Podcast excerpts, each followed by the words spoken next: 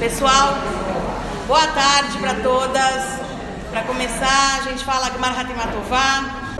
Queria dizer que essa, essa tarde de estudos é dedicada a Leilu Nishma da Hayamushka Stiefelman. Queria dizer que a gente também está pedindo para Refuah Shlema, para Rav Avraham, Haim Avraham Tzvi Ben Goda, para Refuah da minha querida sogra que está aqui, que a última vez ela estava no hospital. Baruch Hashem, a gente tem ela aqui. Miriam Nenia Bas Beila Goldin. Hoje é uma data especial também. Hoje é Vav Tishrei, é uma data importante para Hassidut. Hoje é o Yurtza da mãe do nosso Rebbe, a Rebbe Tzimchana, que eu escrevi, algumas viram no WhatsApp que eu mandei. É, a Rebbe Tzimchana foi uma mulher muito especial e o Yahad é feito para mulheres. Então a gente pode se espelhar nela. Ela foi uma mulher virtuosa, uma mulher que acompanhou seu marido em todos os momentos, em todas as dificuldades. Ele foi exilado, ela foi com ele no exílio, ele tava, ela estava do lado dele no exílio. Ele precisava escrever os seus conhecimentos, as coisas que ele tinha. Ele, teve, ele escreveu vários livros, não tinha tinta. Ela pegava plantas, dessas plantas ela fazia tinta para mandar para ele na prisão. Quer dizer, a gente pode ter muitos méritos e muito brilho e às vezes não precisa nem aparecer. Ela fez coisas grandiosas, além de ser a mãe, a mãe do nosso Rebbe, né, que já deu ele pra gente, né? Então, no nome da Rebbe Tzimhana vem as três mitzvot das mulheres, que a gente sabe que as mitzvot que as mulheres têm a, a obrigação, que a gente fala de tirar a massa da halá, acender as velas de Shabbat e Harata Mishpahah. Então, que em mérito da Rebbe Tzimhana, a gente possa ter tirado dessa tarde muitos conhecimentos, que isso aqui a gente possa incorporar na nossa vida, os conhecimentos que a gente vai aprender hoje, colocar em prática e que todas essas coisas a gente possa transformar para a nossa vida em coisas boas, mitzvot, boas ações e saúde, parnassá, muitos narres para todas nós, todos que estamos participando desse, desse shiur que a gente está fazendo hoje. Rabino, por favor. Obrigado, Rochelle. Mar Hatima Tová, Shana Tová. Passou já o estresse do Rosh Hashanah, da... Agora veio Yom Kippur. Está cansado ainda? Tem mais alguns dias para descansar. Shana Tová. Eu estava pensando qual seria o tema de Yom Kippur tema não pode ser o cardápio, talvez o cardápio de antes e depois, mas não. E a pergunta que a gente faz é o que é Yom Kippur? O que a gente tem que sentir nesse dia? Então eu fui, na verdade, pesquisar, perguntar para algumas mulheres que eu sei o que os homens fazem, conversam e rezam, tá certo? Ficam na sinagoga. E as mulheres, muitas delas acabam ficando em casa, algumas pelos filhos, outras tentam rezar na sinagoga, mas tem gente conversando do lado, não sei se acontece na sinagoga de vocês. Na minha não acontece, mas pode ser que em algum lugar aconteça. Certo? Receberam aquele WhatsApp, onde você vai sentar na sinagoga? Perto do rabino, longe do rabino? Que área que você quer? Fala de política, futebol, culinária? Não? Muito bom. Estava conversando com uma pessoa há um tempo atrás e ela fez uma pergunta muito simples. Se toda essa história de chuva não é uma hipocrisia, Chega Rosh Hashanah, chega Silichot, a gente vai na sinagoga, bate no coração, chega para a amiga antes do Yom Kippur, fala desculpa por tudo que eu te fiz, sim, está desculpado, desculpa, está desculpado. Dia seguinte, depende da gente, o que é o dia seguinte. Mas muitas vezes a gente volta exatamente para onde a gente estava. E o que, que adianta eu chegar no Yom Kippur, bater no coração, rezar, fingir? Isso parece um pouco hipocrisia. Então, Vamos tentar entender, entender melhor o que é o Yom Kippur, para a gente entender se de fato é uma hipocrisia ou existe algo que acontece no Yom Kippur diferente de qualquer outro dia. Então, mudando um pouco de assunto, como introdução. Estava dando uma vez aula com os jovens. Perguntei para eles, 13, 14 anos, o que é um judeu? O que é um judeu? Imagina você está andando na rua e alguém te pergunta, fala, o que você é? Fala, sou judeu. O que você explica para a pessoa? Uma resposta simples que, que você responderia? Vou dar um minutinho se alguém quiser dar uma resposta. Qual é a resposta simples que vocês dão? A pessoa não sabe, é ignorante, não, não, nunca ouviu falar a palavra judeu. O que, que você responde? É um povo. Um povo, tá? Alguém tem uma outra resposta diferente? Hã? Servo de Hashem, ok? Mais alguém diferente? Tá fácil? Bianca? Usa kippah. Usa kippah? Tá bom. Eu conheço muitos que não usam. Aqui, por exemplo, sou eu sou única. Tá certo? Sim ou não? Se fosse a kippah aqui, eu sou único judeu. Não, não. Fala. Tenta seguir os mandamentos. O que você acha? Você respondeu bem, respirou fundo. Essa acho que é a melhor resposta. O que, é judeu? Oi, velho. Tá bom. O povo que crê em um Deus único, ok? Mais alguém? Vai, Adriana. Nada? Que esse povo que recebeu a Torá O povo que gosta de festa. gosta de festa. Achei que você falar que gosta de comer. Também. Gosta de comer. Tá bom, muito bom. Todas as respostas corretas, mas quando a gente pergunta o que é um judeu, a gente tem que, na verdade, pegar algum algo que sem isso a pessoa deixaria de ser judeu, entre aspas. Se eu quero saber, por exemplo, o que é um carro, bom, tem portas? Tem, mas se eu tirar a porta, não vai deixar de ser um carro. Se eu tirar a janela, não vai deixar de ser o carro. Então que a pessoa vai falar, bom, eu acho que a parte principal, essencial, seria o motor, tá certo? Então qual que é o motor, qual que é a, a, o conteúdo a essencial nosso que nos caracteriza como judeus? Então, Torá, amor ao próximo, ok? Está melhorando, mas ainda Coração. Tá quente? coração. Tá quente? Tá quente. Só me chamar. Ah, não é só me chamar. Tá bom, muito bom. Gostei. Gostei. Melhor do que aqui pá. Ótimo. Então o que acontece? Muita gente responde, eu sei. Judeu é filho de mãe judia. Ótimo. Então, para quem não sabia que era o judeu, agora sabe que é filho de mãe judia. Não ajudou muito, tá certo? Se ele não sabe o que é judeu, o que é judia, não resolveu nada, tá certo? Quem tem Emunai Hashem? Então vamos lá. Então, muita gente tende a responder. Tem gente que tende a responder sempre de uma maneira é, subjetiva.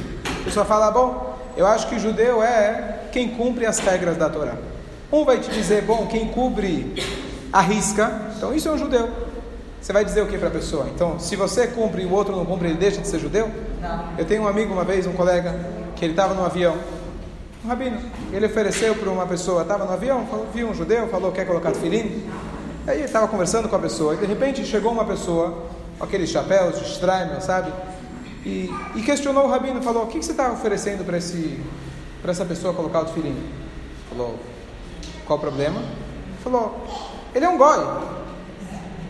Falei, ele falou para mim que ele é judeu, ele não é goi. Não, mas isso aí é, isso é goi. Olha, interessante, ele é goi. Então deixa eu te fazer uma pergunta. Você conhece lá o pessoal de Meia Shearim? É, justo eu venho de lá. Eu tenho uma pergunta para você. Se ele é goi, por que, uma pessoa assim, quando anda, anda de carro no Shabat, se jogam pedras? O goi pode andar de carro no Shabat, não pode? Tá certo? Ele não tinha o que responder. O que acontece é que um judeu não é caracterizado necessariamente na maneira que ele se veste ou no que ele faz. Quando a gente está buscando algo essencial, é algo que está ainda acima disso, além disso. Então aqueles têm aqueles que falam, não, judeu é aquele que busca as tradições judaicas, é ligado à terra de Israel, é ligado ao nosso povo. Pergunto a vocês, e os judeus que por algum motivo não são ligados a Israel, ou não estão ligados ao mínimo de tradição judaica, eles deixam de ser judeus? Então essa não é a resposta. Então só ficou mais complicado, tá certo?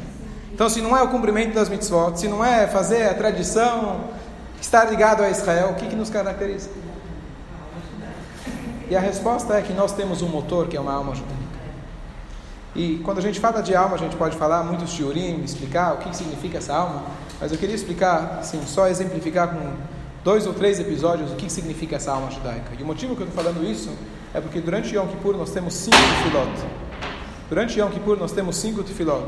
Arvit, Shacharit, Musaf, Mincha e a última, Neila. Então, as cinco partes, as cinco rezas que nós fazemos, que é algo excepcional, que nenhum dia no ano a gente faz cinco rezas, elas são, na verdade, estão representando que no dia do Yom Kippur nós conseguimos atingir a parte mais profunda da nossa alma, que normalmente é dividida, caracterizada em cinco partes, e no Yom Kippur a gente consegue atingir. E não é à toa que as pessoas vêm no Yom Kippur justo para o Neilá, Assim, dizem que é para o toque do shofar. O toque do shofar já é após Yom Kippur. Mas realmente existe uma, uma atração magnética muito forte que faz com que muitos de nós que talvez não vão no, durante o ano, não fazem nada, mas o Yom Kippur eles sentem necessidade de ir na sinagoga. Então, algumas, alguns episódios, depois a gente vai elaborar nisso o que, que significa em termos práticos para a gente, para o nosso dia a dia, como a gente pode passar o Yom Kippur de uma maneira um pouco mais profunda. Primeira situação é o seguinte: uma vez eu vi um exemplo seguinte. Imagina que você vai na porta de uma igreja no domingo. Você vê os fiéis saindo e você pergunta para um deles, fala, que religião que você segue? O que, que eles vão te responder? Católica. Ok. Você acredita no Criador, em Deus? Sim. Acredito nele. Acredito no Filho. Muito bom. Você contribui? Falou, como? Toda semana, todo mês, vem o boleto, eu pago direitinho. Você acredita em Deus? Fala, claro que eu acredito em Deus. Eu venho quando dá, eu participo. Ótimo. Agora, vamos chegar na porta da sinagoga no Yom Kippur. E você pode imaginar a seguinte conversa entre dois judeus ou duas judias. E chega um e fala para o outro, fala, olha, você acredita em Deus? Eu não sou rabino, não me faz pergunta difícil. Você está jejuando? Não. Se eu soubesse o que eu comi hoje de manhã. E uma pergunta: o que você está fazendo hoje aqui na sinagoga? Está me ofendendo. Hoje é Yom Kippur. Consegue imaginar essa cena, sim ou não? Horrorosa. Qual foi a resposta dessa pessoa? Você consegue entender a resposta dela? Não sabe se acredita, não quer saber de cumprir ou não cumprir, mas Yom Kippur, eu estou na sinagoga. Me explica a lógica disso. Se ele não acredita em Deus, o que ele está fazendo aqui? Você vai para um goi e pergunta para ele o que está fazendo aqui, ele vai te explicar. Eu acredito, eu venho, eu contribuo, por isso que eu estou aqui. O Yehudi vai te falar, eu não acredito, eu não sei, eu estou confuso, mas uma coisa eu sei. Yom Kippur eu estou na sinagoga. Isso é um dos exemplos, alma é difícil a gente falar, mas isso é uma consequência, um sintoma judaico que só nós, só nós temos, não tem, ninguém mais tem esse tipo de sintoma. Isso o Yom Kippur mostra pra gente. O fato, o primeiro fato, não são todos que vêm, mas o fato que a gente consegue ver esse tipo de contradição, esse tipo de loucura, pessoas que não vêm ao longo do ano e por algum motivo, não, eu vim para porque é meu pai. Não tem. Você está tendo desculpa pelo teu pai pela tua mãe. Tanta coisa que teu pai e tua mãe pediu, você não fez. No Yom Kippur você vem na sinagoga, você sentiu que algo te obrigou a ir na sinagoga. Isso é um sintoma judaico, isso é um sintoma da nossa Neshama.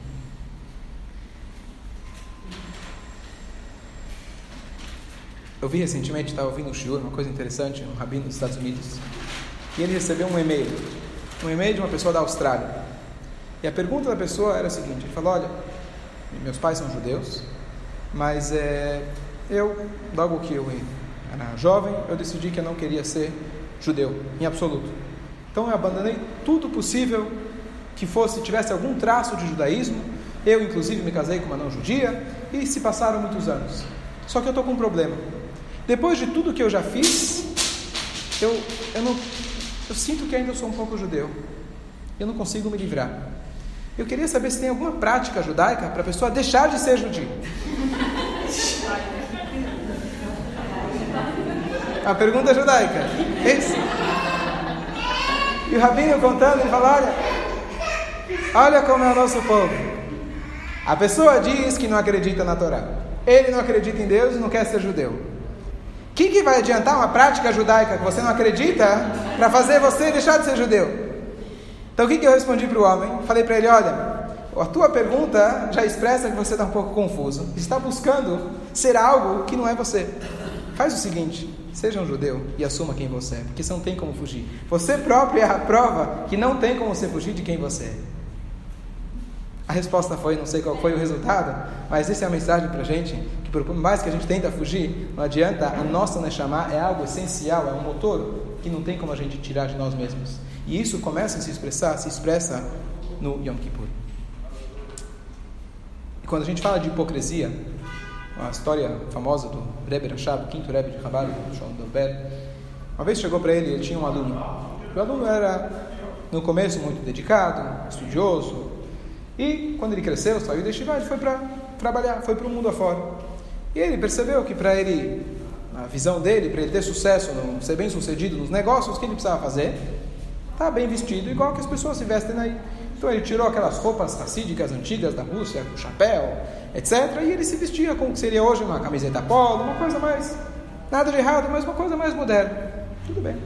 E assim, toda vez que ele vinha visitar o mestre, ele tirava um chapéu, colocava o outro, colocava o terno, arrumava a barba, vestia tudo direitinho e vinha lá no mestre como aquele bom menino. Tá bom. Um belo dia, depois de muitos anos dele fazer essa troca, ele chegou e falou: Olha, acho que eu estou sendo hipócrita.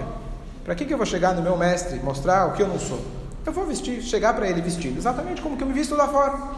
E assim ele chegou no mestre, dizendo: Aqui estou, esse sou eu.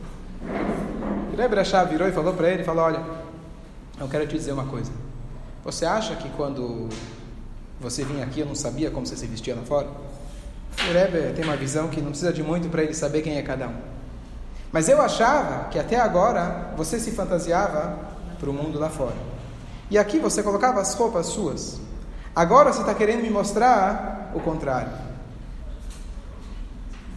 O que mostra pra gente essa história, que por mais que chega no Yom Kippur, você vai dizer, bom, eu estou fingindo, estou pedindo desculpa. Essa é a nossa essência. Estar na sinagoga, pedir perdão, fazer uma mitzvah a mais, fazer algo a mais, isso é a nossa essência. E durante o ano a gente está fingindo. E mesmo que a gente esteja mentindo ao longo do ano todo, isso não impede a gente de, pelo menos uma vez no ano, nós sermos nós mesmos. Então, essa pergunta de achar que é hipocrisia, na verdade, é o contrário. Nós somos hipócritas ao longo do ano, muitas vezes. Mas no Yom Kippur é a única vez, pelo menos, você tem. Não é a única vez, a gente tem a chance todos os dias, mas é o momento da gente realmente acordar e assumir a nossa identidade. Igual aquele homem da Austrália que queria fugir, queria fugir, acorda. Você é um judeu que está na sinagoga, você é um judeu que está fazendo a vontade de Hashem, você é um filho que hoje acordou e voltou para casa. Pode ser que ao longo do ano você vai esquecer de novo, mas isso na verdade não impede de você hoje ser quem você é. Inclusive a palavra Kippur, o que significa a palavra Kippur? Expiação, tá certo? Capará, expiação. Em hebraico tem mais uma palavra muito parecida com Kippur, que é kofer. Alguém sabe o que é kofer, morar? Kofer, lichfor. Renegado. Certo? Renegado. Então, bem no Yom Kippur, mesmo o kofer, mesmo aquele que é renegado, ele vem para o Kippur, ele procura acaparar também. E quem é renegado? Cada um de nós. Quando a gente deixa de fazer algo que é a nossa essência, é isso que é, a gente está sendo conferido na nossa essência, nós estamos renegando a nossa essência. E no Kippur, a gente tem a, o momento, a oportunidade de a gente se é, voltar a sermos quem nós somos. Eu vou comentar com vocês, é um, mais ou menos um ano atrás, eu postei uma, fiz uma postagem no Facebook, até imprimi para não perder as palavras exatas, como aconteceu, um episódio que aconteceu comigo interessante, que realmente você vai dizer, bom, é, Onde a gente vê isso no dia a dia, esse sintoma judaico, eu dei um exemplo daquele ano lá no Yom Kippur, mas aconteceu comigo exatamente a mesma coisa. Eu estava aqui no restaurante aqui da Barros, fui lá almoçar com alguém, o cara não tinha chegado, eu levei comigo meu tefilim, não sei quem deu a postagem. Leu? Lembra? Uma coisa? Levei comigo meu tefilim. Ofereci para um, para outro, o cara não chegava, até que vi um senhor de idade lá sentado. Aí eu cheguei e falei para ele, olha, você quer, quer colocar tefilim? Aí ele falou, não sou religioso. Sou judeu, não sou religioso. Conhece isso? Nunca ouviu falar isso? Não. Não sou religioso. Falei, olha, não precisa ser religioso para colocar tefilim. Tá certo? Pode colocar tefilim mesmo sem. Não, não, não sou religioso. Aí falei para ele, eu queria te falar uma coisa. Eu também não sou religioso.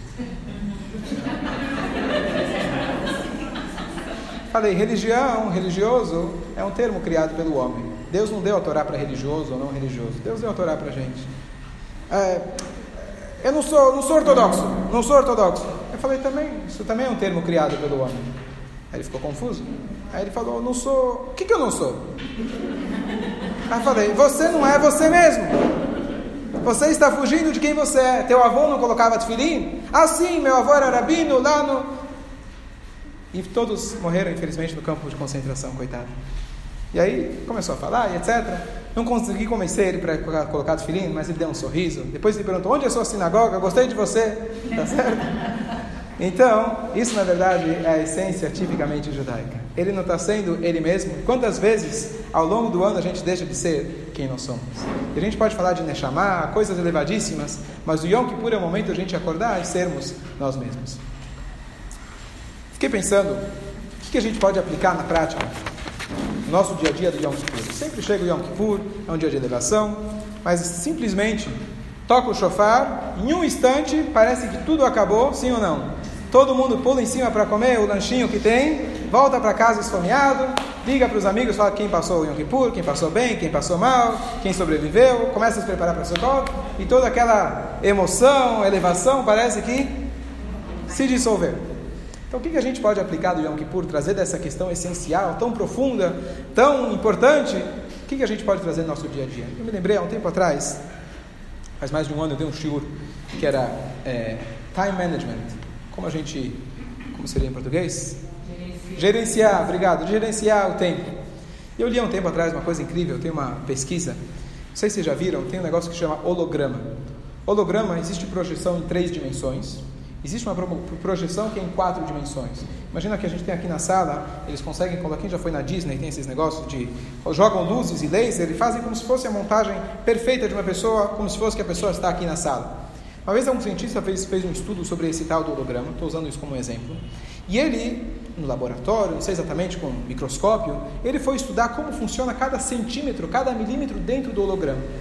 E ele descobriu uma coisa interessante. Normalmente, imagina que a gente tem uma foto, certo? Você tem uma foto. Você corta ela na metade, em quatro pedaços. Cada pedaço da foto, certo? Fica como se fosse um quebra-cabeça. Cada pedaço tem uma parte da foto.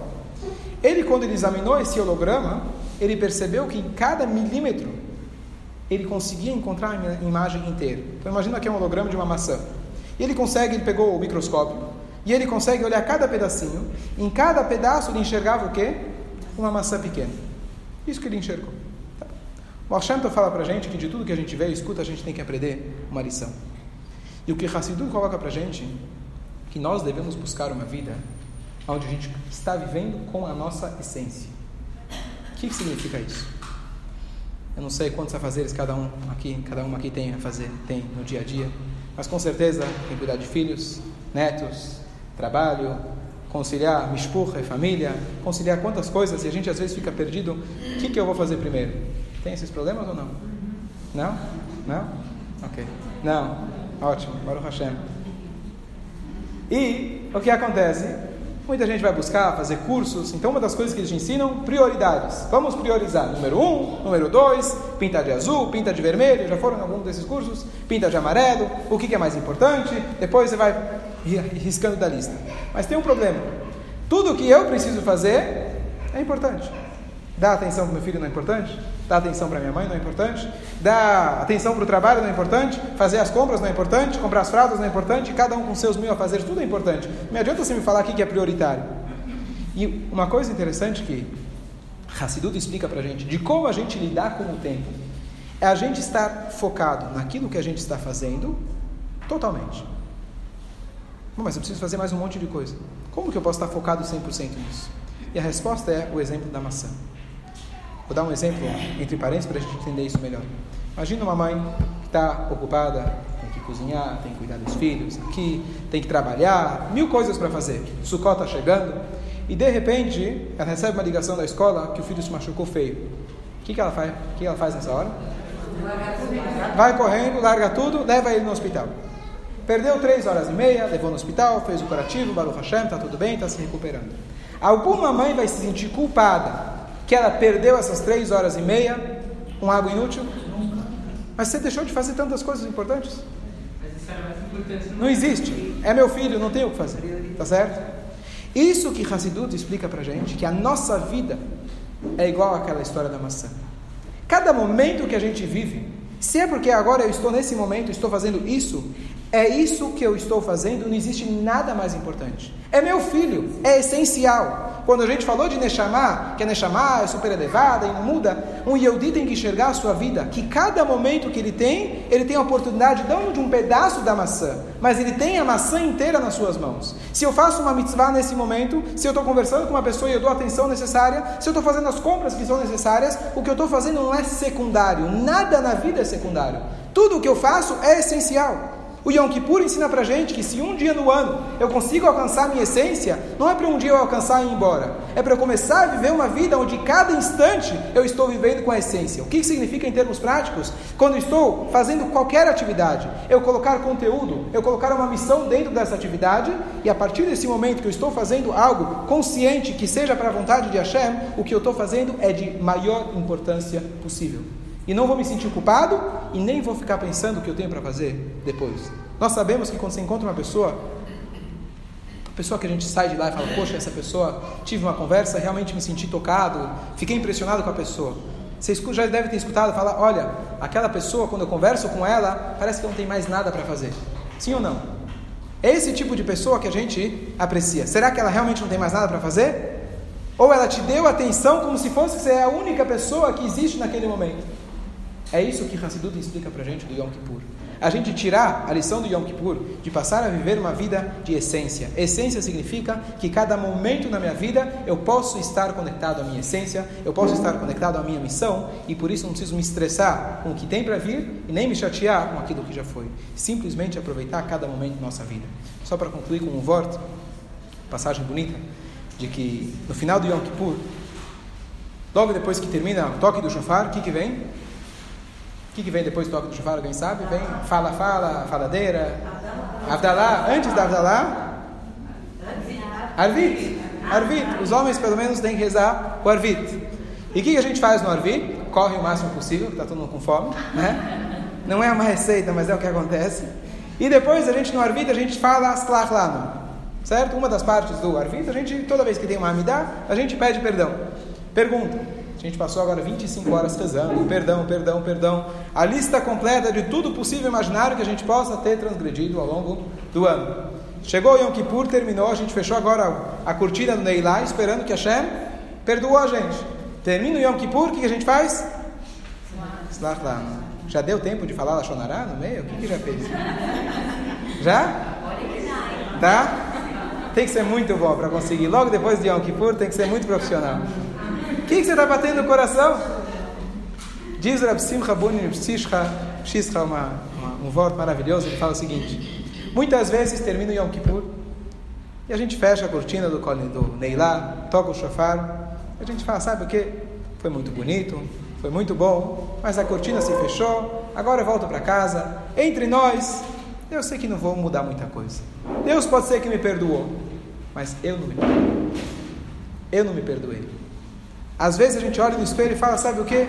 Eu sou a mesma pessoa que eu era ontem. Veio o Yom Kippur, foi o Yom Kippur, eu estou igual. Fala para a gente o Arvit, Por esse pensamento você tem que pedir desculpa. A gente tem que ter a coragem de conseguir sair do Yom Kippur de cabeça erguida e sabendo que sim, da mesma maneira que eu quero que Deus me perdoe, eu tenho que saber que Ele acredita em mim e Ele me perdoa. Perdoa significa que Ele acredita na gente, que a partir de agora eu vou conseguir começar a viver uma vida de essência, uma vida onde cada momento eu vou tentar aproveitar de estar ligado com a minha essência. Marca Matová.